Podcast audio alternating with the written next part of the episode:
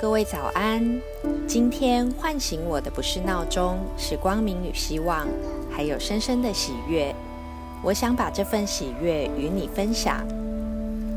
接着继续朗读金维纯的《人生只有一件事》第二章，可以不一样。选择焦虑。在最近接触的人中，发现陷入焦虑的人越来越多，尤其是对时局的焦虑，更像传染病似的蔓延，老中青三代皆难幸免。我自己经过多年学习，在为人处事上自认已经免疫，但对时局的焦虑，偶尔仍不能免俗。这种时候，我常想起十余年前一个极具启发意义的场景，收益良多，愿在此分享。当时我在纽约参加一个大会，现场观众数千人，以美国人为主。主讲的大师年事已高，远道而来，因为旅途劳顿，他患了重感冒，坐在台上不断咳嗽、打喷嚏。看起来身体相当不适，同时还操着不是很流利的英语开讲，但他始终神态自若、自在欢喜，全场莫不为之倾倒。事后我有机会当面请教，忍不住问：“您看起来感冒很严重，又用非母语的英语演讲，面对数千国外听众的大场面，为何仍能泰然自若？”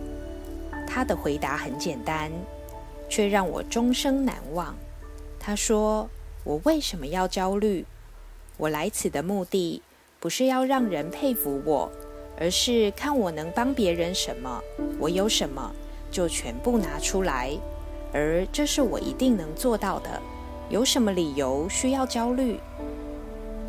他的回答让我重新理解了焦虑的本质。焦虑是需要理由的，如果没有理由，人不可能焦虑。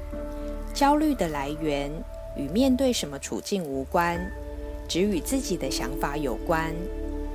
如果你不在意别人怎么看你，不想控制事情该如何发生，就没有理由焦虑。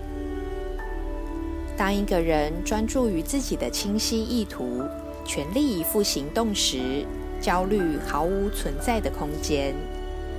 这件事开启了我对焦虑的修炼。每当察觉到自己处于焦虑状态时，我先与身体连接，检视身体的哪个部位不适或者紧绷，然后通过呼吸静心，直到内心平静、身体放松为止。确认自己处于平静状态后。再回想焦虑升起的当时，我怎么了？在想什么？害怕什么？想控制什么？